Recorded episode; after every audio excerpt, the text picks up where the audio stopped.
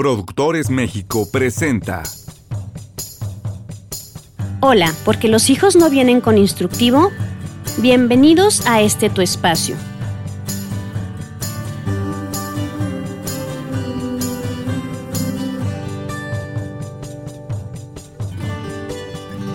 El día de hoy vamos a hablar sobre la posibilidad de que nosotros tomemos las crisis familiares como una oportunidad de crecimiento. Suena extraño, ¿verdad? Y miren, eh, me gustó este tema porque en la institución, en IFITAF, nos dedicamos a atender crisis muy fuertes. Es decir, llegan los padres de familia desesperados porque sus hijos están atentando contra su propia vida eh, tienen una depresión muy profunda, están lastimando su cuerpo, están dejando de comer y entonces obviamente se, destapa una crisis muy fuerte en todos, no solamente en la persona. Yo los escucho y les platico un poco cómo trabajamos y en algún momento de este diálogo les comento que si nos dan la oportunidad de acompañarlos en el proceso de tratamiento, va a llegar un momento en el que los padres agradezcan a su hijo el haber presentado esas conductas porque ahora son una familia más fuerte. De la misma manera, le comento yo a los chicos que algún día van a dar gracias por haber tenido esa enfermedad porque pueden ser más libres. Por supuesto, que no les gusta para nada que yo les diga esto. Por supuesto que ahora que ustedes me están escuchando, tampoco les va a agradar. El que yo diga que una situación que pone en riesgo la vida de una persona pueda ser una oportunidad. Miren, todo depende de la concepción que tenemos nosotros de la palabra crisis. En nuestro país, pues vivimos con las crisis, ¿no? Todas las generaciones hemos vivido con las crisis, ya somos como inmunes a las crisis. Eh, y lo vivimos como, como una tragedia, como algo negativo, nos ponemos en una posición de víctima, decimos, ¿por qué a mí? ¿Por qué nos está pasando esto? Pobres de nosotros, que siempre nos sucede. Y entonces, en esa posición, lo que sucede es que la situación que llega a nuestra vida toma mucha más fuerza. En la cultura oriental, la palabra crisis es igual a oportunidad de movimiento, de cambio, de aprendizaje. Y si nos ponemos a analizar un poco nuestras propias vidas, nos vamos a dar cuenta de que efectivamente nosotros nos hemos fortalecido a partir de situaciones muy difíciles que hemos tenido que resolver y nos han hecho más fuertes, hemos aprendido, tenemos más sabiduría, ¿no? Entonces, aquí la reflexión es, ¿cuál es tu actitud como jefe de familia, como jefa de familia? Porque saben algo, Además, las crisis no solamente son aquellas que nosotros no esperábamos, como un terremoto, ¿no? Ahora como todo el tema de, del COVID, que no se esperaba, sino hay muchas crisis que son parte del desarrollo, que están estudiadas y que podemos estar esperando, como por ejemplo la crisis de la adolescencia volvemos a lo mismo. Si la palabra crisis yo la interpreto como algo negativo, entonces, oh Dios, ahí viene la adolescencia de mis hijos, ¿no? Oh Dios, ahí viene la crisis de los 40, ahí viene el nido vacío, oh Dios, ahí viene la, la tercera edad, oh Dios, no, a ver, ahí viene la etapa. O sea, viene la etapa y es una etapa de cambios que va a mover, por supuesto. El niño para ser adulto necesita atravesar por la adolescencia. Necesita cuestionar, necesita retar. Nada más los padres necesitaríamos saber cómo acompañarlo para que pueda, eh, pueda desprenderse de la niñez, pueda construir su identidad sin faltas de respeto ni daños a terceros, por así decirlo, ¿no? Entonces, si, si nosotros sabemos que vamos a vivir una crisis, nos preparamos. Si a nosotros nos llega una crisis inesperada, pedimos ayuda. Podemos ver de qué manera la afrontamos. Tenemos paciencia, buscamos adaptarnos, buscamos resolver el problema y sabemos que podemos crecer si así lo deseamos. Obviamente, no todo en la vida va a estar en nuestro control. Simplemente el tema de si vamos a estar vivos o no vamos a estar vivos no depende de nosotros. De salir de una enfermedad no depende al 100% de nosotros. Mas hay muchas historias que yo he escuchado de personas que han vivido enfermedades graves, incluso, por ejemplo, diagnósticos de, de cáncer eh, terminal, y, logran salir adelante de alguna manera con sus tratamientos. Eh, bueno, existen muchas, muchas alternativas que no quiere decir que la receta se pueda replicar, sino que cada persona busca lo que puede y muchas han salido adelante. Entonces, claro que no podemos decir que de nosotros depende al 100% que nos vaya bien, no es cierto. Pero sí la actitud que nosotros tomamos frente a la vida ayuda bastante. Ahora, por ejemplo, con todo este tema de la pandemia, este podcast lo estoy grabando el 20 de octubre del 2020. Ah, casualmente varios 20. 20 del 10 del 2020. Nos llegó de sorpresa esta pandemia está moviendo a la humanidad. ¿Y cómo lo vamos a tomar?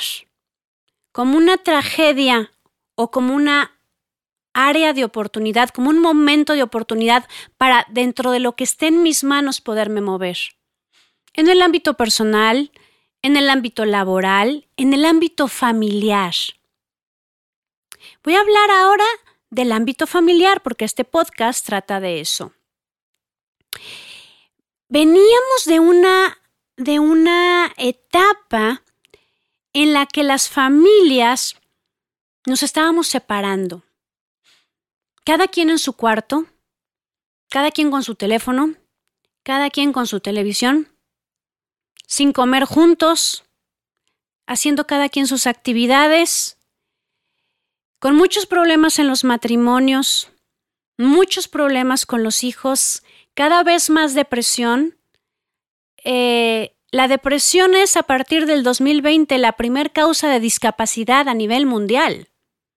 Cada vez más personas tienen menos ganas de vivir. Cada vez hay más pensamientos suicidas. Cada vez hay más tristeza en el mundo, sobre todo en niños y adolescentes. ¿Qué pasó? ¿Qué pasó en una sociedad donde podemos tener más cosas, donde pareciera que todo era un poco más sencillo, con menos esfuerzo, pues tal vez por eso, porque de pronto nos acomodamos en el querer recibir todo sin esfuerzo, en el no, conectarnos con las personas valiosas para nosotros. Eh, en muchas familias que yo atiendo, escuchando una demanda de los hijos del nuevo celular, tiene que ser el último, tienen que ser los tenis de X cantidad de dinero, todo lo material, tienen que ser viajes, tienen que ser carros, tienen que ser tantas cosas y los abrazos y la cercanía y la visita con los abuelos y el salir a andar en bicicleta y el convivir con la gente se había quedado a un lado. Viene esta pandemia y nos sacude y nos prohíbe abrazar, nos prohíbe ver a los abuelos, nos prohíbe convivir con nuestros amigos, nos prohíbe lo esencial, lo esencial del contacto con el otro, nos prohíbe salir, pero también nos empieza a recordar que estamos vivos, que las personas que no hemos sido entubadas ni enterradas, estamos vivas y tenemos salud. Se nos había olvidado eso, que teníamos todos los días el regalo más valioso de estar vivo.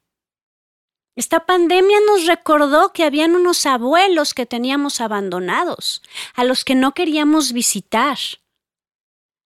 Nos recordó que las familias nos podemos abrazar y lo importante del contacto físico. Porque fíjense cómo eh, las personas, para sentir que existimos, necesitamos ser tocadas, ser miradas, ser nombradas, lo he dicho en otros capítulos. Y entonces ya no podíamos mirarnos con otros porque no es lo mismo a través de la computadora. Ok, hemos podido hacer muchas sesiones virtuales para para platicar con nuestros familiares, pero no es lo mismo mirarte a los ojos. No es lo mismo poder abrazar. Ahora saludamos, y esto es doloroso para los mexicanos, saludamos y nos quedamos con toda la intención de dar el abrazo. Los niños no están pudiendo ser abrazados. Y antes podían ser abrazados y no lo eran. Esta pandemia está cambiando la forma de vida. Y hay personas que están tomando las oportunidades y hay personas que están posicionándose como víctimas de por qué a mí. El ser humano tiene una gran capacidad de imaginar, de crear, de esforzarse, de trabajar, de, de poder sacrificarse a veces con tal de conseguir algo. El ser humano tiene la capacidad de adaptación. Y estoy hablando de que tenemos la capacidad no que lo hagamos. Hay una frase que me mostró mi papá alguna vez que dice, ante las crisis hay personas que lloran y hay personas que fabrican clinics. Entonces, con esta crisis social, ¿cuál es la actitud que estamos tomando nosotros como padres? ¿Ya se acabó todo o qué voy a hacer para moverme? Fíjense que también en el, en el tema económico, y, vale la pena decirlo porque, porque es, es una área de, que tenemos que, que contemplar los padres de familia, yo no sé si les pasó que de pronto nos dábamos cuenta que teníamos muchos gastos innecesarios.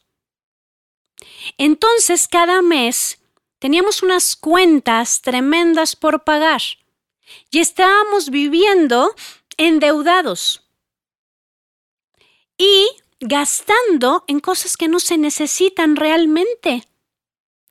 La pandemia, al movernos a valorar lo que realmente es importante y lo que es esencial, hace que podamos hacer unas compras de alimentos más inteligentes, que podamos valorar eh, lo que vamos a pagar por unos tenis de un hijo que en seis meses los va a dejar. Entonces hemos frenado un poco todo este rollo de consumismo para analizar qué es lo que vale la pena adquirir o no, qué es lo que se puede rehusar dentro de nuestras familias. Entonces fíjense cómo esta crisis nos orilló a hacer lo que teníamos que haber hecho desde hace tiempo en el ámbito en el tema económico, por ejemplo, ¿no? Ahora, en el tema de, de la convivencia familiar, sí es cierto que está muriendo mucha gente. Sí es cierto. Y es doloroso. Pero saben, antes de la pandemia yo decía, está muriendo mucha gente y es doloroso. La gente se está quitando la vida. Los adolescentes tienen en la cabeza más cercana a la muerte que nosotros a su edad hace muchos años. Para los adolescentes es una opción quitarse la vida. Si no tengo lo que quiero, si tengo una pérdida con la que no puedo, si no soporto este dolor, corto mi cuerpo o me quito la vida. No es un virus el que estaba quitando la vida. Eran las mismas personas las que estaban atentando contra su vida. Ok, no me voy a ir al extremo del suicidio, pero de, ¿qué serán? 15 años para acá, 15, 10 años para acá, el aumento de autolesiones en los adolescentes fue terrible. ¿Qué es eso de autolesiones? Cortarse el cuerpo. Chicos que se hacen 100 cortes en un brazo porque no toleran la frustración, no toleran un no, no, no toleran el dolor. ¿Dónde está el acompañamiento de la sociedad para esos chicos? ¿Dónde está la mirada de los padres? ¿Dónde está eh, el gran regalo de los límites para que aprendan a autorregularse. ¿Se dan cuenta cómo de pronto los papás eh, de mi generación, los papás que somos de la generación X, soltamos tanto a nuestros hijos como si ellos se pudieran educar a sí mismos? Nos asustaron de que no podemos regañar, de que no podemos pegar, pero, pero no supimos bien cómo hacer las cosas. Ahora los papás le pedimos permiso a los hijos y los hijos nos regañan a los padres y nos castigan. Entonces, eh, eh, los padres soltamos. Soltamos y los hijos no pueden autorregularse y esta pandemia y este encierro nos ha mostrado nuestro gran error, porque estamos teniendo en casa a nuestros hijos que necesitan tomar sus clases y no pueden tener autocontrol. No hay una autorregulación. Hay muchos problemas porque los hijos no han aprendido a obedecer. Porque, porque no ha habido una estructura clara en nuestras casas. Eh, podemos comer a la hora que queramos, donde queramos, lo que queramos. No hay horarios para los celulares, no hay horarios para las tecnologías, no hay horarios para dormir. No hay horarios, no hay una estructura. Entonces, ¿qué pasó en la casa cuando todos nos tuvimos que encerrar? Un caos, porque cada quien quiere hacer lo que quiera, porque no hay puntos de encuentro. Entonces, ¿no será también que podemos tomar esta pandemia como una oportunidad de reorganización social? Empezando por la familia, que nos demos cuenta cómo estamos nosotros educando a nuestros hijos, porque esos hijos de nuestras familias y de las otras familias son las personas que después empiezan a delinquir. Y no el nivel socioeconómico para esto. Eh, a mí me ha tocado atender a muchos adolescentes que cuando se salen de control han intentado aventar de las escaleras a sus padres les gritan malas palabras, les roban de sus carteras. Esos son actos que, que brincan ya, transgreden una, una norma muy importante. ¿Sí? Entonces, ok, ahorita estamos en una crisis y estamos desesperados. Por eso ahorita hay tantos recursos en los medios digitales de asesoría para la formación de los padres. ¡Qué maravilla! Tomen el curso que más les convenga, el que vaya mejor con su filosofía de vida, pero es la oportunidad de reorganizar nuestras casas y decir, nos equivocamos, no era así. La autoridad soy yo. Estas son las reglas, estas son las consecuencias. Vivir en esta casa es una oportunidad. Que tú estudies es una oportunidad, no es un castigo. Es momento de que las cosas puedan ser distintas. La crisis mueve. Y entonces en este movimiento hay la oportunidad de un acomodo de manera distinta. Están habiendo también muchas crisis en el tema de pareja. De pronto los matrimonios se volvieron desechables porque la generación X ya creció con lo desechable. Si no sirve, lo que sigue. Y el esfuerzo. Ahora también hay la gran oportunidad de la terapia de pareja, que antes no. Ahora ya podemos ir a pedir ayuda porque así como no nacimos sabiendo ser padres, tampoco nacimos sabiendo ser pareja y ser pareja es bastante complicado. Y si pedimos ayuda, porque ahora en esta crisis nos tuvimos que mirar, tuvimos que estar en el mismo lugar y ¿qué hacemos juntos? Cuando se acuerdan que éramos novios y queríamos estar todo el tiempo juntos y ya queríamos vivir juntos y los viajes juntos y la Navidad juntos y ahora es como que ¿por qué no te vas a tu casa y yo a la mía? porque no sabemos convivir. Entonces, también la pandemia nos mostró que las parejas no estaban tan cercanas, que, los matrimonios estaban muy fracturados. Y si nos damos la oportunidad de mirarnos nuevamente a los ojos, de volver a hablar y de si no lo logramos resolver, pedir ayuda, nuevamente para tener la posibilidad de hacer una reconstrucción de nuestra sociedad. Voy a hablar ahora, fuera de lo de la pandemia, de las crisis que pueden ocurrir todo el tiempo, que tienen que ver con las enfermedades mentales en nuestra familia. Voy a hablar en específico de los hijos, ¿sí? Por ejemplo, una anorexia. De pronto, una de nuestras hijas empieza a dejar de comer. Ya no quiere comer, empieza a, tirar comida, se ve en el espejo, dice que está gorda, está bajando de peso. Vamos a pensar que esta persona pesaba 60 kilos y en un año resulta que ya va en 40, con la posibilidad de llegar a 35 o 30 kilos. Se puede vivir como una maldición. Los padres se pueden desesperar. Pueden decir por qué. Hay una, hay una pregunta que no falla y es ¿qué hice mal? ¿En qué fallé como padre? ¿Por qué a nosotros? La pregunta va a cambiar y va a ser ¿para qué nos está pasando esto a nuestra familia? Cuando existe una problemática de las emociones, una enfermedad mental de las emociones, que hay que, hay que recordar que hay enfermedades físicas y enfermedades mentales. ¿Sí? Entonces, físicas, todo mi cuerpo. Mentales es la parte física de la mente, porque finalmente es físico, que tiene que ver con sustancias químicas y, y que tiene que ver con el estado de ánimo. El estado de ánimo sí es cierto que está en el cerebro, pero hay otras cosas que no sabemos dónde están. Entonces vamos a llamarle también enfermedades emocionales. Nuestra familia es un sistema, ¿sí? Un sistema como pudiera ser nuestro cuerpo. Nuestro cuerpo es un conjunto de sistemas, ¿sí?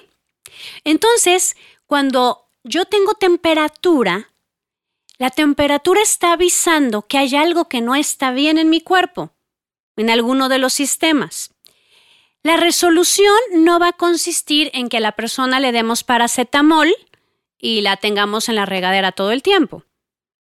Que sí es cierto que hay que bajar la fiebre, pero esa no es la solución. Cuando la fiebre no cede, hay que ver de qué se trata. Y entonces los médicos indagan en qué parte del cuerpo está el mal funcionamiento. Ok, familia. Somos un conjunto de personas interconectadas. Está el sistema familiar, luego está el subsistema de los padres y luego está el subsistema de los hijos. La familia nuclear. Pero esa familia nuclear también tiene dos familias de origen, la familia de origen del padre y la familia de origen de la madre. Cuando uno de los hijos empieza a desarrollar una enfermedad o empieza con conductas que son totalmente inapropiadas, hay que valorar de qué se trata. De una falla de la crianza, ¿no? Por no saber cómo educar bien. O porque ese chico está mostrando que hay algo que no está bien en el sistema. Es decir, esa personita va a ser muy sensible, va a estar observando lo que está pasando en casa, y de manera inconsciente va a decir, mi mamá no está bien, mi papá no está bien, el matrimonio no está bien, aquí algo está pasando, aquí hay algún secreto, aquí hay algo que me ocultan, aquí hay algo que no va. Entonces, la persona empieza a manifestar algo, un síntoma, y la enfermedad para mostrar que hay algo que no está bien en el sistema familiar. Así como también va a mostrar que hay algo que no está bien consigo mismo. Hay algo que se atoró. ¿sí? Hay un trauma. La persona no está pudiendo con su desarrollo. No sabemos. Entonces, ante esa crisis hay que hacer una valoración, pues, sistémica, por así decirlo, en la que vamos a checar con si, la enfermedad o, lo que está, o la conducta tiene que ver con la persona, en, en qué parte de la persona está el atore y en la familia. Entonces, cuando algo sucede en casa, nos tenemos que preguntar, ¿para qué nos está sucediendo esto? Cuando nos lo preguntamos así e indagamos, podemos entonces resolver, podemos cambiar, podemos crecer. El asunto es que estamos acostumbrados a frustrarnos con la crisis y a enojarnos con la persona que tiene el síntoma. Entonces queremos agarrar a nuestro hijo y depositarlo con un terapeuta o con un psiquiatra para que nos lo arreglen. Eso ya no funciona, porque no es él. El hijo tiene mucho que ver con nosotros. Les pido que, escuchen el capítulo de Si yo estoy bien, mis hijos también. O sea, mi hijo a veces va a tener cierta acción como una respuesta a cómo estamos los padres. Entonces, no se vale que ante una situación que les pase a ellos, como en este ejemplo de la anorexia, yo me voy a enojar porque no come. Yo me voy a enojar porque dice que está gorda. Yo me voy a enojar porque anda de genio. Como si me estuviera haciendo algo a mí. No, no, no. O sea, no es que te quiera hacer algo a ti, papá. O sea, lo que quieres decir, hey, o sea, existo. Hay algo que me está pasando. hey, hay algo que no está bien en la familia. Pidamos ayuda. A mí me gusta hacer mucho una metáfora con la película de Mary Poppins. De la siguiente manera. Hay una casa en Londres donde hay un papá trabajando todo el tiempo, pensando en el dinero y en el éxito profesional. Hay una mamá haciendo labor social todo el tiempo por el bien de las mujeres y la comunidad. Hay dos pequeños solos en su casa. Ok, a cargo de sus nanas, me parece bastante bien. Pero son niños que quieren a sus papás. Entonces, hay una convocatoria para niñeras. Y llega Mary Poppins y Mary Poppins no pide permiso, entra a la casa. Entra a la casa, se impone y llega a poner orden. No pregunta, llega a poner orden. Algo así son las enfermedades emocionales y de la mente. Llegan, se instalan para poner orden, para hablar de lo que está pasando, para que alguien escuche.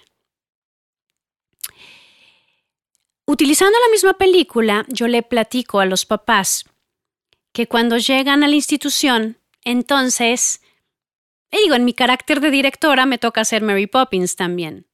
Llego a hacer lo que tengo que hacer en la familia, a poner orden, a decir lo que no va funcionando, para que, para que, para que se pueda encontrar lo que necesita la familia. En la película de Mary Poppins, los niños necesitaban a sus papás, pero los papás también necesitaban de sus hijos. Si se acuerdan cómo el papá cuando, cuando se da cuenta de esto empieza a aventar el dinero y ya este, le avienta el dinero incluso al, al dueño del banco y empieza a cantar y empieza a bailar con sus hijos? Porque el padre recuerda que además de proveedor, además de un eh, personaje muy exitoso en el ámbito profesional, es una persona, es una persona que había dejado de sonreír necesitamos aprovechar las oportunidades de las crisis para hacer un alto. ¿Sí se fijan? Las crisis nos ayudan a hacer un alto. Alto. ¿Qué estás haciendo con tu vida? ¿Estás viviendo de una manera equilibrada? ¿Estás cumpliendo con lo que te habías propuesto? ¿Estás amando a tus seres queridos? ¿Estás cerca de ellos? ¿Cómo te estás alimentando? Si no existieran las crisis, no haríamos el alto.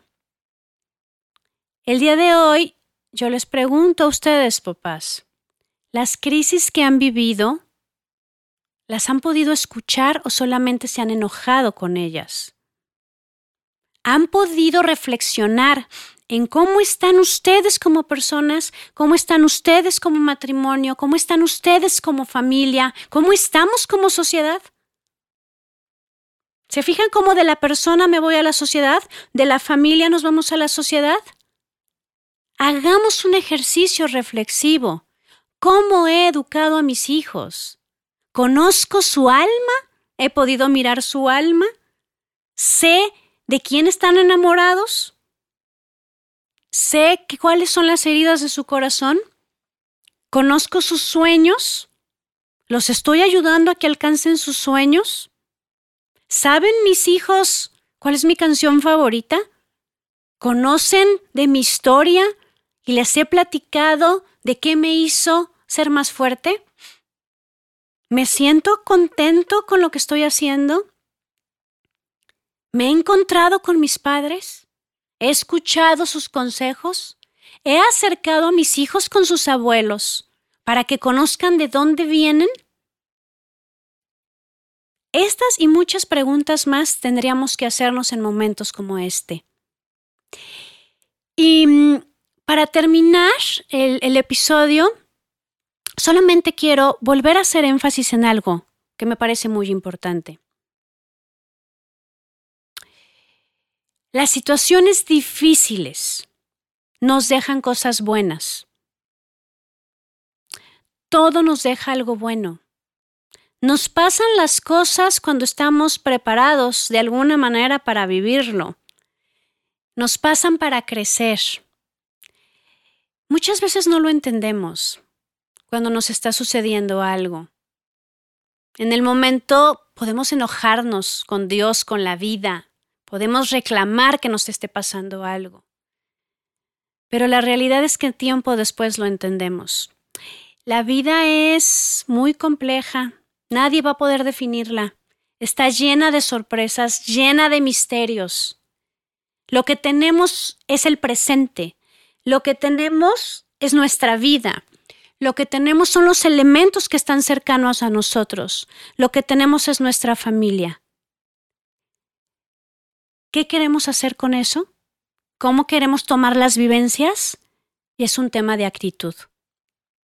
Entonces, ¿cómo quieres ver las crisis? ¿Como una maldición o como una oportunidad? ¿Cómo quieres vivirte ante la vida? ¿Como una víctima o como alguien que resuelve? porque aquí, papá, también está una gran enseñanza para nuestros hijos. Y no es de lo que nosotros hagamos, por ejemplo, en un tema de disciplina con ellos. No es en lo que hagamos en un sermón. Es lo que ellos están observando todo el tiempo. Les enseñas a tomar la experiencia y aprender de ella o les enseñas a renegar de lo vivido los padres, si es cierto que damos una educación formal como una gran herencia, pero se nos olvidó que no es lo más importante. Más importante que una formación académica es la formación para la vida, y esa se da en casa. Más importante que hablar idiomas es poder resolver problemas. Más importante que estar en la mejor escuela es tener la mejor actitud ante la vida. Y eso lo enseñamos en casa. Tenemos esa gran oportunidad. Y sé que en este capítulo los metí en crisis, que es mi especialidad. Pero sé que de esa manera ustedes se van a poder mover y van a poder crecer. Entonces, crisis o oportunidad. Y recuerden que en este instructivo hablamos de la concepción oriental de oportunidad y de la concepción de nuestra cultura como una maldición. Ahora de nosotros depende en qué parte nos vamos a concentrar, en la que nos alienta a seguir adelante o en la que nos frena.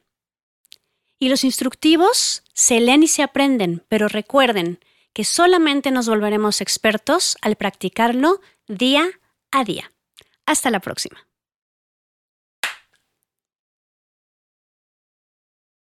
El día de hoy vamos a hablar de un tema que me encanta y que espero que a ustedes también les vaya a gustar muchísimo porque es algo que poco se habla en, los libros de educación hacia nuestros hijos. No todos son reglas, no todos son límites, no todo es ordenar el cuarto, sino hay algo súper importante y es que los papás podamos transmitirle a nuestros pequeños el gran amor por la vida. Porque eso es lo que va a ayudarlos a que puedan tomar varias decisiones que tengan que ver con la resolución de problemas, que tengan que ver con el seguir avanzando y saber que la vida tiene muchas sorpresas por delante y que depende de la manera en que nosotros la valoremos, es que vamos a vivirla.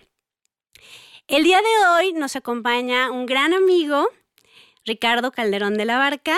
Él es un apasionado por la vida, por eso le pedí que, pudiera participar en este, en este podcast. Hoy viene en su carácter de, padre, para que podamos dialogar sobre las maneras que hemos encontrado de, transmitirle a nuestros hijos la pasión por vivir, porque creo que es algo que, que, nos hizo coincidir la forma en que vemos la vida.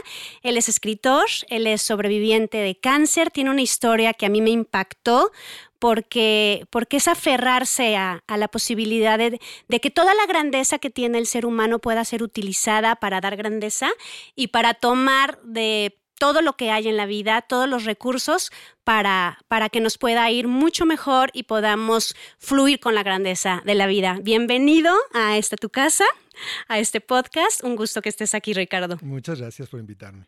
¿Qué te pareció la presentación? Muy buena, muy buena, muy interesante. Porque fíjate, realmente eh, todo esto de que estuvieras en el podcast surgió por eso, por tu filosofía de vida y porque pues como papá también es algo que has tenido como como prioridad el enseñar a tus hijos a amar la vida. Entonces, adelante, empecemos con este diálogo. Muy bien. Pues de entrada tengo que decir que soy papá de dos. Tengo una hija de 22 años, un hijo de 19. Así que muy afortunado de ser papá. Y bueno, amar la vida es, un, tema apasionante esto de decir de amar la vida, porque puede sonar un cliché nada más, o puede sonar algo que realmente te quieras aferrar y amarla y, querer salir adelante con, ella, ¿no? Eh, como bien lo dijiste, soy sobreviviente del cáncer. Tuve la gran fortuna, y vas a decir, ¿cómo que la gran fortuna? Sí, sí, tuve la gran fortuna de tener cáncer. ¿Y por qué lo digo? Porque me, vino a cambiar definitivo la, la vida porque te enseña justo a eso, amarla, ¿no? Es como un reto de decir, a ver, ¿la amas tanto que te quieres quedar o la amas tanto que aquí vas a tirar la toalla? Y cuando te quieres aferrar a ella y cuando realmente decides eh, vivir y, ponerle, ponerte ahora sí que a las patadas contra un cáncer y decirle, aquí el que se muere o el bicho eres tú y tú te vas a morir y no yo. Entonces realmente te viene una forma de ver la vida diferente, ¿no? Y bueno, este, esta gran experiencia que me pasó a los... Te puedo decir que fue de los 19 a los 21 años. Realmente yo me encuentro el cáncer, yo me lo encontré porque eh, hay, médicos así como que, como hay unos muy buenos, hay otros que eh, se sienten dioses, ¿no? Entonces ya lo sé todo. Y yo le decía, no, pero tenemos que seguir buscando, porque me decían que yo estaba mal de los huesos y yo ya no podía caminar, yo era un gran nadador, y de repente me volví pues prácticamente una persona paralítica, no podía moverme, tenía dolores muy fuertes en la médula, que es donde estaba el tumor. Y bueno, la historia realmente termina en que logro curarme, logro sanar esto para muchos de, mis, de los médicos era cómo le hizo. muchos le dan, el crédito a la ciencia. Yo se lo doy a las dos cosas, la medicina, la ciencia, pero también a tu forma de pensar. Yo creo que a veces las palabras son las que ya nos eh, eh, derrotan, ¿no? La gente escucha cáncer, problema y ya están derrotados. Y no, tú tienes que escuchar la palabra como una palabra y decir, bueno, ahora cómo afrontó esto. ¿no? Una de las cosas que yo pregunté fue, por favor, díganme exactamente qué tengo, porque tengo que saber de qué tamaño es el monstruo, porque vengo a, lidiar contra el monstruo. Entonces, bueno, así es como yo veía en ese momento la vida. Eh, me puse a los trancazos contra él y gracias a Dios, pues aquí estoy platicando contigo, ¿no? Oye, nada más hay que contextualizar un poquito a las personas. Yo lo que recuerdo era que, que un dolor muy fuerte te llevó a una resonancia y que encontraron un tumor de 9 centímetros, ¿no? Que te quitaron, creo que cuatro, quedaron cinco adentro y maligno, ¿no? Sí, lo recuerdo bien. Es correcto. Entonces eh, eh, empezaste el proceso de radioterapia, pero en muy poco tiempo, cuando te vuelven a hacer la resonancia, ya no había nada. Entonces creaste como tú una metáfora que, me pareció muy interesante de las pirañas, ¿no? Lo que pasa es que fíjate, esto tiene que ver con, con justamente la actitud. ¿No? La actitud de, de qué vas a hacer tú ante una problemática. No sé si quisieras platicar poquito de esa metáfora. Eh, bueno, me, me creé unas pirañas, bauticé a mis glóbulos rojos y glóbulos blancos como si fueran unas pirañas, me las imaginé perfecto. Y a mi ejército de pirañas les dije que se tenían que comer al tumor, ¿no? Entonces, realmente me concentré mucho en la mañana, tarde y, noche este, en, ese ataque. Algo que me ayudó mucho es que como yo pensaba en esas pirañas, yo decía, las pirañas se tienen que alimentar bien para poderle ganar, porque el, monstruo está grande, aparte me dijeron que tiene cáncer, entonces vamos por él. Y entonces, eh, algo que ya no quieres es comer. Y para mí alimentarme era, tienen que estar fuertes mis pirañas. Entonces yo comía más y a veces quieres vomitar, a veces ya no quieres comer. La verdad es, es, es muy fuerte toda la, lo que vas viviendo con el, el, proceso. Pero mis pirañas tenían que estar al día para que pudiéramos seguir. Y al mes, como bien lo dices, me meten otra vez a la resonancia eh, y pues llaman al doctor para decirle, oiga, creo que este no es el paciente porque no hay nada, ¿no? Y pues sí, encontraron que no había absolutamente ya nada en, en la médula que es donde se había quedado ese tumor. Y bueno, pues este, muy curioso ya para terminar el tema y ir al otro. Eh, hace poco acaba de salir un, un, documental en, en, Netflix que se llama Heal, Salud. Y lo veo y a la mitad del, del, documental dicen, hay una persona que tuvo un cáncer y por medio de pensar en unos peces, yo dije, a ver, eso está patentado, eso es mío. ya me volaron la idea, ¿no? No, pero qué curioso, no sé si llegó o no a ser mi historia o trascendió. Claro que me, operó un gran doctor, el doctor Madrazo es una eminencia, un neurólogo muy... He quedado todavía pláticas de, de, mí y de justo del caso. Pero bueno, lo curioso es que alguien más haya dicho eso. Y bueno, de ahí yo fui a una búsqueda de cómo le hice, cómo pasó, fue la ciencia, fui yo, etcétera. Pero yo me quedo con las dos. Yo creo que, que fue eh, la gran mano de Dios, pero de ahí en fuera los dones que nos dan de poder hacer cosas que no la creen. Y es que fíjate, cuando hablas tú de que tenías que comer y que no te gustaba la comida, es ¿qué estás dispuesto a hacer con tal de vivir, sabes? Ya hay veces que son cosas no tan agradables, pero de pronto yo escucho mucho con pacientes, por ejemplo, que, que no están dispuestos a tomarse una medicina. ¿no? Que no están dispuestos a, trabajar para que sean más productivos. O sea, como que de pronto en la sociedad quisiéramos que las cosas vayan bien, pero sin que nosotros nos esforcemos. Y la realidad es que dentro de nosotros, tal como tú me lo transmitiste en tu escrito, que me parece es parte del libro, entonces va a estar muy bueno, es, eh, yo tenía dentro de mí la capacidad de construir. Sí es cierto, tenemos un sistema inmunológico. Yo recuerdo ahora que tuve COVID que luego, luego te escribí y te dije, ¿qué hago? ¿No? ¿Cómo van a ser mis pirañas? Pero yo sé que tengo un sistema inmunológico, yo sé que hay muchas cosas buenas en mi interior que van a ganar para que el virus no entre en mis pulmones y voy a comer muy bien. Aunque no me guste la miel de abeja con el propóleo, me lo voy a tomar, ¿no? Entonces, de alguna manera es eh, el esfuerzo que vamos a hacer porque nos vaya bien y la actitud. También, también me contabas algo que, que me parece súper interesante. Cuando te dicen tienes el cáncer, luego, luego pensaste, bueno, y si me quedo paralítico, voy a ser el mejor pianista. O sea, si te das cuenta que no es como de, oh Dios, ¿por qué a mí se acaba el mundo? Soy miserable, víctima. No, obviamente te sientes fatal, obviamente lloras, obviamente tal vez reclamas durante un tiempo, pero después es, ¿qué voy a hacer con lo que tengo? Y si lo que tengo es estar en una silla de ruedas, tocar el piano. O sea, la, vida no se acaba. Se podrá acabar tal vez un sueño, tal vez una idea, pero se construye. Entonces, si en la mente nosotros construimos, nuestro cuerpo también puede construir en bienestar, ¿no crees? Es la actitud ante la vida, de entrada, ¿no? Como bien lo dices, cuando me dicen, bueno, yo le pregunté al doctor, ¿cuáles son las tres posibilidades que tengo? Me dijo, bueno, pues una es que quedes paralítico, la otra es, que es la más difícil, es que salgas bien, así me lo dijo, y la otra es que nos quedes en la plancha, ¿no? o que este tumor, en el momento que lo toquemos, se expanda y te invada completamente el cáncer, ¿no? Entonces dije, ah, pues está buena, ¿no? me lo estás poniendo bien fácil. Y sí, lo primero que pensé es, bueno, paralítico, me encanta el piano, me encantan los instrumentos, la guitarra, etcétera, es una de mis pasiones, pues lo puedo hacer sentado. Ahí tengo un motivo de vida, ¿no? claro. Venga, vamos por motivo de vida.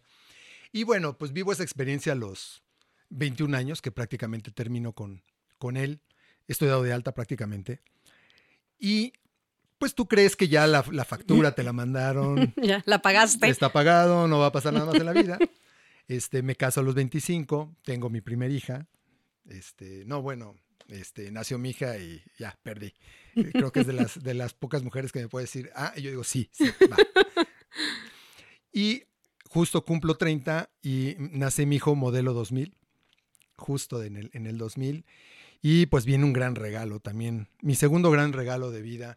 Y por eso titulé el libro de esa manera, ¿no? Se llama La envoltura y el regalo porque todo lo que te suceda, todo lo que va a venir a ti, es un gran regalo, pero la envoltura está horrible a veces. A veces ves la, digo, no es que dígame que mi hijo estaba horrible, es decir, el cáncer estaba horrible. Tú lo veías y decías, ¿qué es eso? ¿Por qué? ¿Cómo, le puedes nombrar? Mucha gente me decía, ¿cómo le puedes decir un regalo a eso? ¿no? Pero todo es un regalo, nada más que hay que irlo desmenuzando poco a poco. Entonces, bueno, mi hijo nace con un problema congénito. Eh, de entrada nos dicen, se llama Pierre Rodin, puede ser que le dé a uno de cada 15 mil niños, y tú así como diciendo, ah, y el mío es el, el, afortunado. Entonces sí, mi hijo era el, afortunado. Y e, es una cana de consecuencias que, trae este tipo de padecimientos. Pero para no entrar en detalle, pues eh, en el momento que nace, inmediatamente detectamos que, algo, algo pasa, algo está raro. Mi hijo no tenía paladar, no tenía campanilla, estaba conectada su nariz con su boca. Eh, su estómago estaba mal también, tenía una formación muy diferente, necesitaba todo lo que apenas podía tragar se iba. Si nosotros ahorita queremos tragar, tenemos que hacer un vacío para que pase. Él no podía tragar. Entonces prácticamente tienes un niño que no puede comer, casi no puede respirar. Su lengua se atragantaba atrás, entonces a veces se asfixiaba. Y lo poco que comía se le regresaba porque tenía todo ese tema de un estómago que le hacía el. Y entonces cuando viene esta situación, eh, la vida me preparó para tener ese hijo. Yo, yo digo que si, si los hijos escogemos a los padres, él ha de haber dicho, pues mira, si este brother ya pasó sus pirañas, este es un padre que puede ser el indicado. El grave problema aquí es que una cosa es que pienses en ti y cómo puedes cambiar en ti, pero yo no le podía decir, reconstrúyete, ¿no? Porque no tenía Claro. Eh, no llores, eh, sé fuerte. ¿Cómo le dices eso a un recién nacido? Pero tu actitud ante la vida es que sigue que sigue, que sigue, y no detenerte. Es decir, eh, el lamentarte y hacerte víctima te desgasta, eh, te quita fe, y eso es muy tonto, te quita fe, y lo que tienes que decir es que sigue. Ya, ya tengo este regalo, tengo que encontrar dónde está lo bello de este regalo. Y he encontrado cosas bellísimas con, al pasar del tiempo, ahora que tiene ya 19 años, ¿no? Pero bueno, pasamos por muchas operaciones, por muchas situaciones, eh, sin seguro de gastos médicos. Entonces, bueno, voy a dar a, un hospital, eh, aunque llego con eminencia, eh, el doctor Ortiz Monasterio, voy a dar al GEA González. Y vaya que, eh, pues difícil, hay muchos niños con muchas situaciones, etcétera. Empiezas a ver que tu hijo no está tan mal, eh, empiezas a ver casos muy fuertes, empiezas a, a, amar la vida, decir, bueno, dentro de todo, qué afortunado es mi hijo, ¿no? Y dentro de todo, qué afortunado soy yo en muchas cosas que veo que aquí hay carencia y ves un corazón de un médico que, que, está ahí y que trae un ejército de médicos de todo el mundo que les dice, aquí es donde nos vamos a formar, no en los hospitales este, privados, aquí es donde están las clases, ¿no? Y sí, tú veías, este, como él me lo dijo, del consultorio hacia adentro estás en el mejor lugar del mundo. Hacia afuera a lo mejor no te va a gustar, pero eso es algo que tú vienes a trabajar, ¿no? Para ti. Y bueno, pues este, te viene un amor a la vida que lo tratas de inculcar en cierta forma a tus hijos. El, que entiendan que pues todo ha sido un bonito regalo, que todo ha sido una gran experiencia, enseñanza, aunque es difícil, es difícil podérselos transmitir.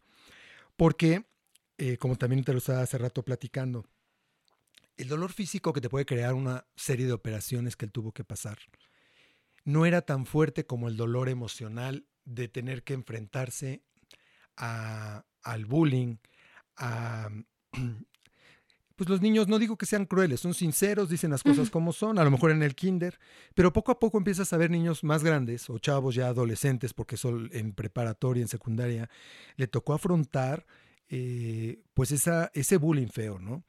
Donde yo lo quiero entender, chavos con padres que a lo mejor no les han dado amor, chavos con problemas, lo que tú Que han sido agredidos también. Exacto, y que su forma de reflejar la tristeza, el odio, el resentimiento que tienen es agarrar al, al más, eh, eh, ahora sí que inocente de, ahí, y pues a mi hijo le tocó, ¿no? Que, que, le tocara este, este tipo de cosas.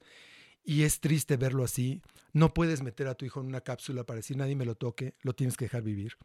Nunca tratamos a mi hijo como alguien especial, porque entonces le hace sentir que él es especial. Y no, eres un niño de lo más normal que hay en el, en el mundo y, no te vamos a tratar como un niño especial. Algo que, ahorita me, me, acordé que me encantó de él fue que entra a secundaria y eh, la escuela en la que iba tiene, tiene una escuela de teatro impresionante. Se han ido a Broadway, a China, a Corea. Es una escuela de teatro impresionante. Y nos dice, quiero audicionar. Y nosotros así como, Ricky, este, ¿cómo te explico? ¿Te vas a parar enfrente del público, vas a hablar? Sí, quiero audicionar. Eso es valor, es decir, eso es meterte al peor de tus miedos y decir, vengo a enfrentarte, ¿no? Y fue, fue increíble que, que, él se lo creyó y fue con el director y era todavía mi hijo un poco más gangoso, porque ahorita ya eh, pasó por toda una terapia de lenguaje, pero imagínate, alguien que no tiene paladar, no tiene ni siquiera la campanilla, su cavidad era muy pequeña y se la fueron expandiendo, pues tuvo que empezar a, hablar, los sonidos cacofónicos no le salían, entonces pues te hablaba como un niño gangoso. Es más, me acuerdo chiquito, la, la intérprete era, era este, su hermana, es decir, mi hija nos, le decíamos, ¿qué dijo? Y ella nos traducía perfecto qué decía mi hijo. Entonces, bueno, va este, a, a, este casting y regresa feliz porque queda en, el, en la compañía de teatro. Y el director, este, pues la verdad, Edgardo Lar le empezó a ayudar mucho también hizo eso, no lo trató como un niño especial. Lo hizo, lo forzó, lo llevaba a que hablara, pronuncia bien, pronuncia bien y pronuncia bien. Y empezó a encontrar en el ambiente de teatro verdaderos amigos. Eso fue algo muy bonito, yo creo que para él, porque chavos que se estaban dando cuenta de lo que le estaba costando a él este, e, ese tema, y entonces empezó a tener gente a su alrededor que lo, que lo apoyó, ¿no? Mientras que por el otro lado, pues tenía en la escuela el, el bullying. Fíjate que ahorita estoy pensando en algo, a ver qué, qué opinas. Cuando tu hijo nace, mm, tú, lo, tú lo recibes junto con tu esposa, cada quien como pudo, ¿no? Enfrentar la situación. Voy a hablar ahorita como de ti, ¿no? Que, que me platicaste tal cual lo que tú hiciste.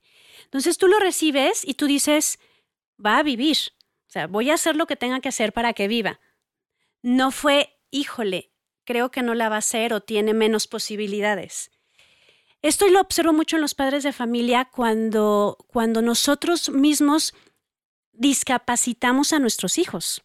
¿Sí? Hay muchísimos chicos que no tienen ninguna discapacidad física, solamente las discapacidades en su autoestima, en su autoconcepto. Entonces, cuando tu hijo dice, voy a audicionar en teatro, a ver, o sea, tienes una deficiencia física en el habla y vas a teatro, pero tú no le dijiste, ay no, hijo, es que a ver, Acuérdate que la gente no te va a entender.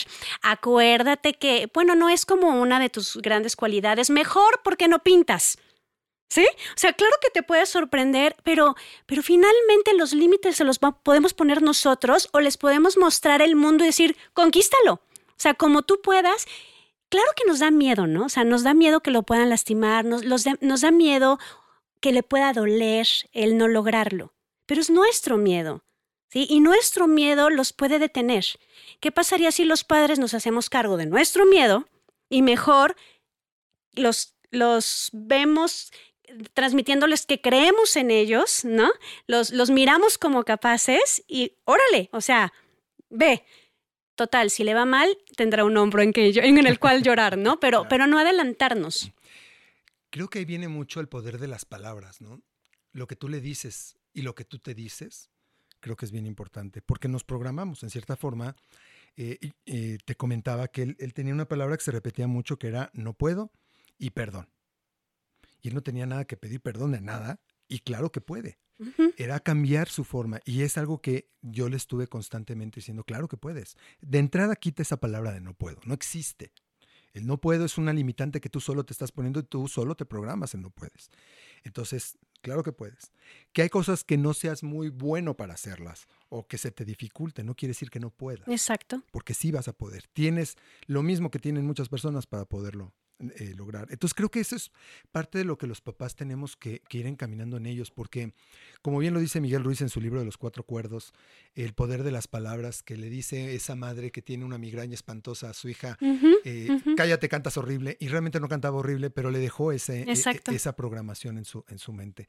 ¿Qué le programamos a los hijos? Eso es bien importante, porque le podemos programar hacia el bien bueno, no hay bien y mal, hacia cosas positivas o negativas, ¿no? Eh, a lo mejor lo llevas a, por eso mi hijo hace bullying, porque yo le estoy dando una serie de programaciones, lo que yo escucho en mi casa, cómo se, cómo se comunican mis papás, todo eso nos va quedando y se nos va programando. Y es lo que digo, a veces la sociedad es la que nos empieza a programar de cosas que dices, ¿y por qué yo acepto esto? Pues porque te lo programaron, todo el mundo lo repite y nos lo vamos creyendo. Es la manera en que nosotros nos tenemos que desprogramar. Y eso es algo muy padre, ese, reaprender, no está nada aprendido, hay que reaprender todos los días. Yo, lo, cuando me dicen cáncer, dije, no, desprográmate, no me vas a matar. Y a mi hijo le traté de inculcar justo eso, ¿no? Desprográmate. Tú tienes, a lo mejor no eres muy bueno en el fútbol, no eres muy bueno en esto, ¿no? pero eres excelente en esto. Y dicho y hecho, me salió un hijo artístico impresionante. Dibuja ahorita que no. ¿Quién te enseñó a dibujar? ¿no? y, y, dibuja increíble. Y ahorita ya, este, gracias incluso a sus dibujos, se ganó una beca para la escuela de animación en cine que está. Toca el piano increíble hace unas composiciones que a los ocho años un día yo escuchaba Harry Potter que se repetía y se repetía y decía, ¿quién pone? Los discos ya no se rayan, pues ya no es eso, ¿no? Sí. ¿No? Era él que se puso audífonos y sacó eh, eh, las películas, que es lo que más le gusta, eh, sacaba melodías de John Williams y de... Hans Zimmer, yo decía, ¿cómo le haces? Cómo, se te ocurre hacer eso, no? Pues porque tiene una, una facilidad increíble, que es lo que digo, a los que a lo mejor te limitaron por este lado, tienes dones por otro lado y tienes muchas cosas y talentos, etcétera. Pero tú tienes que llevarlos a que amen eh, y se amen y se respeten y que, fíjate, algo que, que no le enseñamos, si todos les enseñamos a nuestros hijos, el primer principio, ámate. No tienes que amar a papá, mamá, ámate. Y en el momento que se entiendan e-, ese amor, van a poder amar más fácil a los demás. No puedes dar lo que no tienes. Dame un millón de dólares, no los tengo, pues no te los va a poder dar. No va a poder amar un niño otro niño si no le has enseñado primero a amarse. Amar la vida, respetar la vida, respetar todo lo que te, te, rodea y no lo sabemos hacer. Sería también como ámate y acéptate. O sea, no en el, en el sentido del acéptate de, de, la mediocridad de así quédate, ¿no? Sino más bien como entender que todas las personas tenemos diferencias que no podemos ser buenos en todo.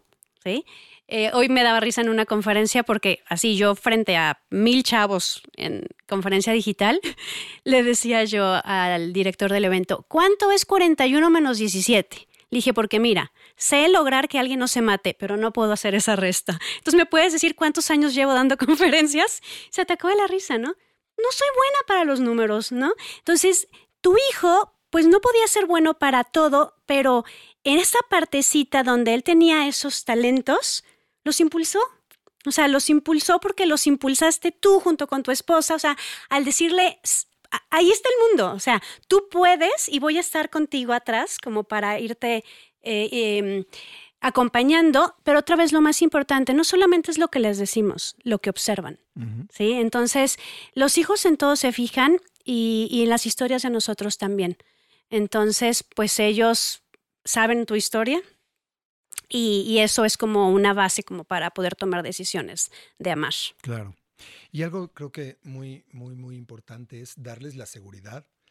Y otra que tú tienes que ser congruente. Me encantan los papás de con el cigarro en la mano. No fumes, hijo, porque pues, papá, no manches, ¿no? Es decir, ¿cómo me lo dices así? Creo que hay mucho de lo que les queremos transmitir es ser congruente y también que te acepten porque tú como padre te vas a equivocar. No hay un manual de ser padres, los hijos no traen instructivo. Entonces, sobre eso vamos aprendiendo todos eh, eh, en esta vida lo que ya teníamos en nuestra programación, nuestro instinto de querer también amar y hacer lo mejor posible, pero somos humanos. Y qué bueno también es poder llegar con un hijo a decirle, perdón, me equivoqué. Porque cuántos dicen, no, ¿por qué le voy a decir él que me equivoqué? ¿No? no, claro. Y aparte, poderle reconocer, me equivoqué, no debía hablarte de una manera, no debí decir tal cosa. Y esos valores es importante que también ellos lo, lo tengan para, como bien dices, aprender a aceptarse. Y otra, la, la, la vorágine de la, de la sociedad en su mejor, ¿no? ¿Qué es mejor? Y hemos entrado a un tema de, de lo mejor, que es cuando eh, el físico te lo van a bulear porque pues no es lo mejor que yo pensaba, el color, la religión. Dices, por Dios, qué mentiras nos hemos contado como sociedad, como mundo, como planeta, si simplemente amáramos como somos, es decir, así eres, así te acepto, simplemente eres diferente, eso es todo lo que tienes, ¿no? Pero tristemente no, es decir, hemos tenido una comunicación que, que no creo que haya permitido en muchos casos amarse. Y ahora eh, la cantidad de casos que se escuchan de chavos que están en depresiones, que chavos que están buscando una salida de, de no querer la vida, de pues mejor me, me hago algo atento contra mí y así se acaba todo, ¿no? ¿Qué les estamos dejando? ¿Qué mundo estamos este, dejándoles a ellos para que tomen eh, una decisión así? Estoy pensando como en, en puntos muy concretos para que los papás puedan empezar a practicarlo. Eh, voy a ir diciendo algunos, si se te ocurren otros, los vamos armando. y sé que, sé que vamos a hacer la lista muy bien. Uno es que aprendan a amar la vida cuando, cuando son amados por los padres, ¿no? Desde el decirles te amo, desde el abrazarlos. Eh, a mí me gusta mucho mirar a mis hijas a los ojos. Eh, he hablado en varios episodios de, este podcast que cuando estaba Andrea chiquita, me acuerdo perfecto que, que la cargué y la miré a los ojos y yo decía, es que los ojos son la puerta del alma, ¿no? Entonces dije, ¿será? Entonces miré sus ojos, hijo, qué cosa. Empecé a llorar porque yo decía, qué hermosura está en mis brazos. Es creación de su padre y mía, o sea, pero ahí estoy yo también, ¿no? Pero pude mirar sus ojos, pude mirar cómo me miraba y una conexión preciosa, ¿no? Y decirle, te amo, hija. Todos los días puedo decir, te amo, me encanta esto de ti, te quiero mucho. La, la otra le mando, ahora que estoy en la Ciudad de México y en Guadalajara, le mando una imagen de, de un mono de, de Disney que le gusta mucho, que no me acuerdo cómo se llama. El grandote blanco, el Paymac o Pay, no sé qué. Paymac creo que se llama. Este, y entonces dice algo así como, qué maravilloso es que seas parte de mi vida, gracias por existir, ¿no? Entonces se lo mando y me dice, de nada, mamá. Tú esperabas. Sí, ¿no? Y yo, ay, qué linda, ¿no? Entonces, decir a cada rato, me encantas, te amo, me fascina esto, ven, te voy a dar un abrazo. Simplemente así, me gusta sentarme en la sala, así como estoy ahorita, me están viendo en YouTube. Y entonces vienen mis hijas, la, la de 11 años que está de mi estatura, y me la siento aquí como si fuera de bebé, ¿no? Todavía se deja, claro. Y entonces se sienta y la agarro y la abrazo y le empiezo a mecer y le digo, te amo como cuando naciste y me encanta como cuando te recibí en mis brazos y la otra se fascina, ¿no? Pero ya es un hábito y ya es preadolescente. Igual a la chiquita, a ver, siéntate aquí, pero es un contacto de mamá e hija precioso. Entonces, yo te enseño que te amo tanto y que amo tanto la vida que somos uno solo. Dos, y luego te toca el tres y cuatro a ti. El dos es, admira la naturaleza. O sea, ama el mundo. Mira el sol, mira el arco iris. Si está lloviznando, yo las dejo que cuando está lloviznando nos mojemos, ¿no? O sea, siente el agua por tu cuerpo. Este, la luna, nos subimos hacia la azotea a ver la luna. ¿Sí? Pero mira, mamá, la luna, jugamos con las nubes, cuáles son las figuras, nos sentamos en el pasto, admirar la naturaleza y la grandeza, porque esa es la conexión con la grandeza de todo y de nosotros mismos, y es otra forma de enseñar a amar. Te toca el 3 y el 4. Ah, muy bien. bueno, voy a darte un tip que, que aprendí cuando estudié cine, porque me gustó mucho a mí dirigir, sobre todo niños. Y algo que te enseñan para dirigir un niño, en, pues obviamente ya sea un documental, un comercial, televisión, algo así, es ponte a su nivel. Y no es de ponte a su nivel en cuanto a intelecto. Es de entrada ponte en cunclillas y háblale a su nivel. Porque imagínate tú hablándole a alguien así hacia arriba. Y de entrada, pues a lo mejor te lleva- le llevas el doble o triple de, de altura, pues de- de- ya es imponente alguien que te hable desde arriba, ¿no? Pero cuando te bajas a su nivel a poderle hablarle y como bien dices, Una conexión. verlo a los ojos, conectas con, con los niños, ¿no? Entonces, eso me acuerdo que, que siempre me funcionó, siempre llegaba, les explicaba y me volvía su cuate, ¿no? Eh, otra es, no te vuelvas amigo de tus hijos porque los dejas huérfanos. Una cosa es que lleves una buena relación, pero no te puedes volver su amigo. No puede ser esa parte porque necesitan papá y necesitan mamá. Y no es que tú vengas a ser una autoridad en ellos, vienes a acompañarlos a un proceso, nada más. Y fíjate, este punto que estás diciendo es un gran acto de amor de los padres. O sea, los amas cuando, cuando no estás a su nivel, cuando finalmente tú eres un sostén, tú vas adelante, tú vas guiando. También los amas cuando les muestras que en la vida, si, si bien es cierto que hay una grandeza y que puedes tomarla y que puedes conquistar el mundo, hay límites. O sea, el, el mundo no, no puedes arrebatar, no puedes tomar lo que se te dé la gana. ¿No? Hay que saber ganarse las cosas, hay, hay que saber qué te pertenece y qué no te pertenece. Entonces, alguien al nivel, un amigo no puede formar. Si te fijas, no es chamba de un amigo formar. O sea, un amigo es cómplice, ¿no? Un amigo llora contigo y haces vagancias con el amigo.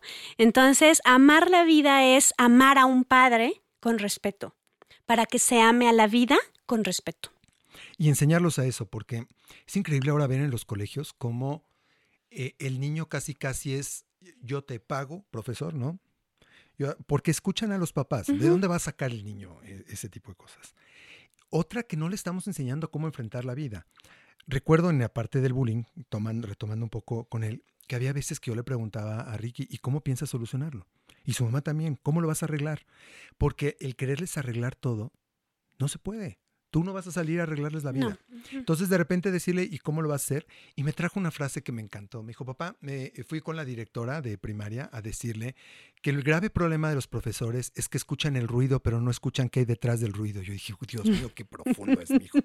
¿No? ¿Qué es eso? Dije, a ver, Ricky, explícame cómo es eso. Me dijo, sí, es que todos en, en el patio, en el recreo o en el, en el salón, están gritando. Pero si escucharan lo que nos están diciendo, entenderían cómo nos están bulleando.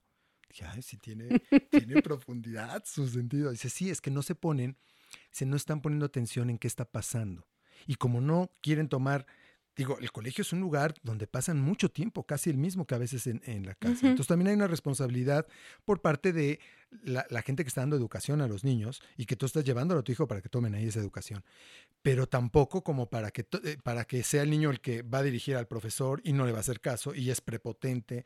Creo que le tienes que enseñar un acto también de eh, entender cuando se equivoca, también enseñarles humildad, que, que, eso tiene que ver mucho con el amor. Este, no ser prepotentes. Y creo que amarse, eh, realmente enseñar a alguien a amarse es alguien que va a poder tener eh, herramientas como para perdonar, herramientas como para no andar juzgando. Si tú le tienes que dar herramientas a tus hijos, tú, yo creo que nosotros, de la historia que tengas o como venga, te vas a encargar de darle herramientas. Cómo las usen va a ser su forma de hacerlo, pero tú le vas a dar esas herramientas. Y de repente si les tienes que, esa se usa así, pero tú lo vas a usar como tú quieras y en lo que tú creas que puedas construir de aquí en adelante en, tu vida. Digo, tomando una analogía así, ¿no? Pero sí, hay que, hay que, ay, es difícil enseñarles este tema de, de, amar la vida, es difícil, pero si lo logras, se, se les ve en, en cómo hablan. Hacia, en su mirada. Hacia el mundo, cómo tratan desde un animal, cómo tratan el planeta. Si no saben, es que es increíble los humanos, ¿no? Si no sabemos cuidar el lugar donde, de donde vivimos, pues ¿qué, más, qué, nos espera, no? Es decir, si, si somos como el virus, como decía de Matrix, ¿no? La película. Sí. Eh, un virus viene a acabar con su entorno, acabar con ellos mismos para salir el más fuerte. No, por Dios, no somos, somos humanos, no deberíamos de hacer eso. Son de los principios fundamentales. Ama tu entorno, ama lo que tienes, porque si no, no lo vas a saber hacer este. Fíjate, para, para terminar con este episodio, a mí me gusta siempre eh, invitar a una reflexión a los papás, porque mm, de pronto no nos funciona muy bien todo esto de, implementar técnicas con nuestros hijos porque no nos sale desde el corazón, o sea, no es algo como congruente con nuestra manera de vida, ¿no? Entonces siempre los papás eh, escuchan el podcast y los meto en crisis y, y, como que no les gusta a veces lo que digo, pero luego me dicen que les gusta que sea directa, entonces por eso yo sigo siendo directa. Pero la reflexión ahora es, ¿Y tu papá y tu mamá amas la vida? Si tú puedes amar la naturaleza, tú te amas a ti mismo y lo que con lo que lo que con, con lo que iniciamos este, este podcast, mm, amas todo lo de la vida. O sea, amas lo bueno, amas lo difícil que te hizo fuerte o estás resentido con la vida, estás todavía cuestionando por qué a tus 10 años te pasó X cosa, estás cuestionando y, reclamando por qué ahora vives esta situación, porque eso emana una energía negativa. Entonces, em, cerrando con el inicio, tú dijiste, tuve una experiencia, tuve una gran fortuna de vivir un cáncer. Es un ejemplo. Todas las personas podemos tener diferentes vivencias y no va a ser una competencia, ¿sí? Pero ¿qué tanto nosotros estamos agradeciendo y amando todo lo que recibimos, porque finalmente es un, es un tipo de energía que creo que también tuvo que ver con tu recuperación y pensé en otra gran amiga, Sonia Cruz, con cáncer de mama, que hizo algo muy parecido a lo tuyo y era un cáncer ya en un nivel bastante superior y ahora es una gran chef que está en YouTube como una gran influencer y tú la ves en, sus programas irradiando mucho amor y, y, mucha vida. Entonces, tal vez, no sé qué pienses, tal vez hay demasiado cáncer porque en este mundo hace falta reconocer más la capacidad de amar y construir que tenemos. Entonces, tal vez te llegó a ti el cáncer porque tenías que escribir un libro y tenías que estar en estos micrófonos y tenías que escribir en Facebook porque hace falta que contagiemos a la gente en esta bendición de poder amar, que es un gran privilegio que todos tenemos adentro pero no hemos conocido. Así es. Para concluir, ¿qué dirías? Sin palabras. Qué buena conclusión de este.